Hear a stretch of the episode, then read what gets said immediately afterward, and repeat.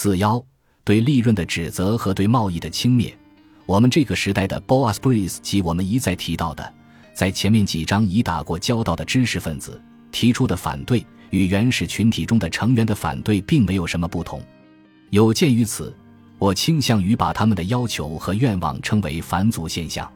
深陷在建构主义偏见中的知识分子，他们在市场秩序、贸易和货币中发现最该加以反对的事情是。那些生产者、商人和金融家，他们所关心的不是相识者的具体需求，而是对成本和利润的抽象计算。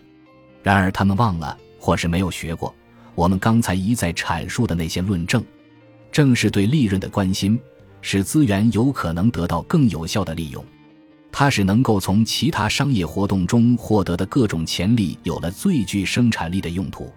境界甚高的社会主义口号是。为用途而生产，不为利润而生产。从亚里士多德到伯特兰·罗素，从艾尔伯特·爱因斯坦到巴西大主教卡马拉，我们发现它以不同的形式存在着。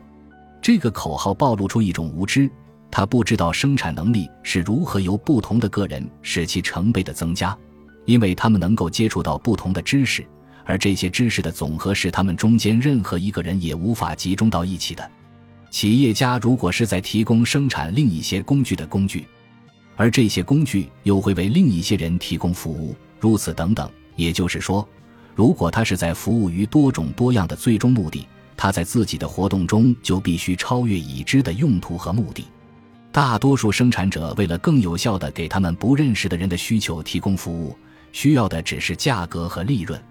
他们是搜索工具，就像望远镜是军人、猎人。水手或飞行员扩大视野的工具一样，市场过程为大多数人提供着物质和信息资源。为了得到他们想得到的东西，他们需要这些资源。因此，那些在找出以尽量少牺牲其他目标的方式达到特定结果方面一窍不通的知识分子，却嘲笑别人对成本的关心，比这更不负责任的事实再不多见。